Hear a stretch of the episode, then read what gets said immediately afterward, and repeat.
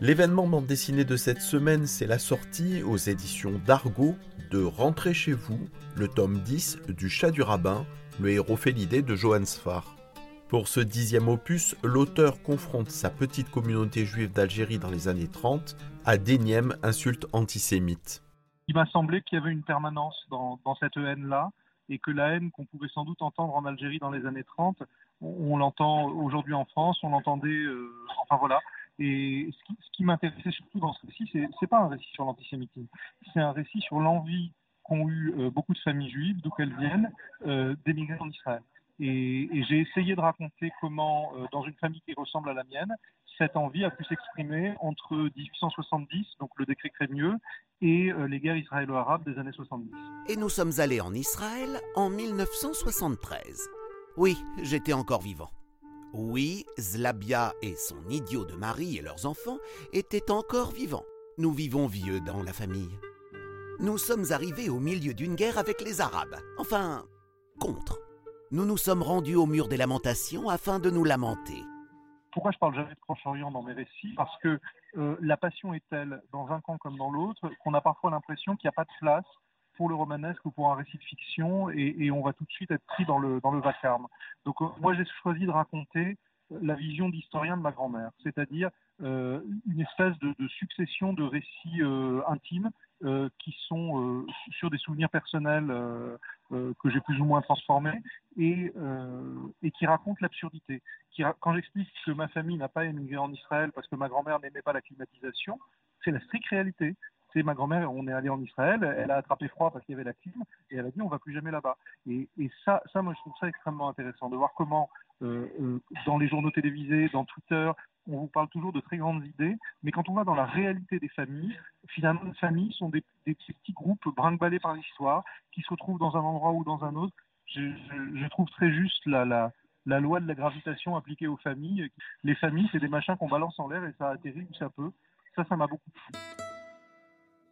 Et comme toujours avec humour et distanciation, l'auteur emmène ses personnages entre Jérusalem et la Galilée. J'essaye toujours de faire rire sans faire croire que j'ai de l'espoir. Pour moi, les pages les plus importantes du livre, ce sont les, pages qui se passent au Yad Vashem, donc au, musée de la déportation en Israël, euh, où je suis allé à l'âge de 7 ans.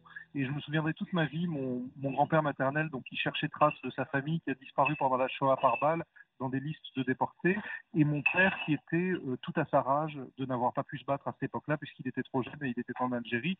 Et mon père est venu me voir en me disant, tu vois, euh, Hitler a tenté de nous exterminer, alors tu dois faire plein d'enfants pour que notre peuple survive. Et mon grand-père euh, sort de sa liste de déportés, vient me voir et dit devant mon père, explique à ton père que tes parties génitales ne servent pas à combattre Hitler. J'ai été d'abord très reconnaissant à mon grand-père d'avoir cet humour désespéré à ce moment-là. Et, je crois que si j'avais pas eu ce grand-père-là, et aussi ce père-là, j'aurais jamais fait le chat du rabbin. Pas de revolver, lui a demandé le peintre russe, qui continuait de parier sur l'émergence un jour d'une Russie civilisée.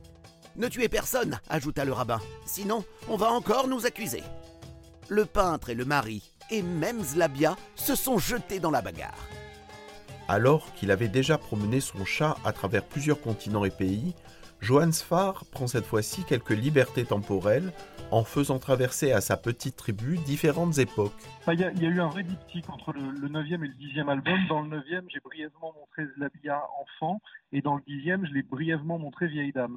Et, et ça, c'est une manière de préparer ma lectrice ou mon lecteur au fait que, bah oui, dorénavant, je peux faire des albums qui se passent entre 1870 et 1970, avec le même chat. Auteur n'hésitant pas à se dévoiler, Johann Sfar, avec ses BD et ses films, partage sa vision du monde, des fictions qui lui permettent de canaliser le chaos dans lequel nous vivons.